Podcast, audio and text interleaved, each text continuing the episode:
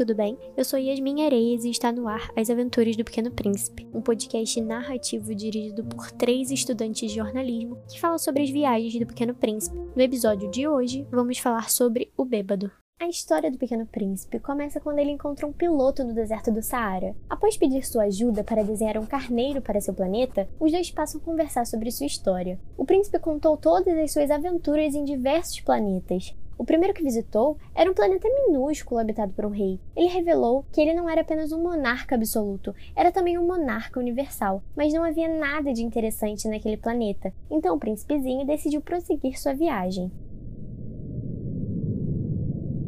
No segundo planeta, um vaidoso habitava. De longe, o vaidoso exclamou sobre a chegada do príncipezinho dizendo que ele era um admirador que estava o visitando. Logo, fez questão de dizer ao príncipezinho para bater as palmas, que ao fazer isso, o vaidoso agradecia erguendo o engraçado chapéu que usava. O príncipezinho gostou e continuou fazendo isso até cansar e questionou o que era preciso fazer para o chapéu cair.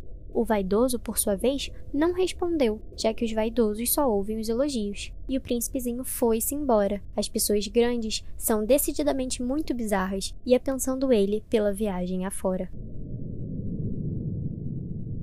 O planeta seguinte era habitado por um bêbado esta visita foi muito curta, mas o mergulhou o príncipezinho numa profunda melancolia. Ao encontrar o bêbado, o príncipezinho perguntou por que ele bebia, que por sua vez respondeu que bebia para esquecer, se esquecer da vergonha, da vergonha de beber. O papo se encerrou rapidamente e o príncipezinho foi embora perplexo as pessoas grandes são decididamente muito bizarras. Ele concluía outra vez. Obrigada por ter acompanhado as aventuras do Pequeno Príncipe. Te esperamos no próximo episódio.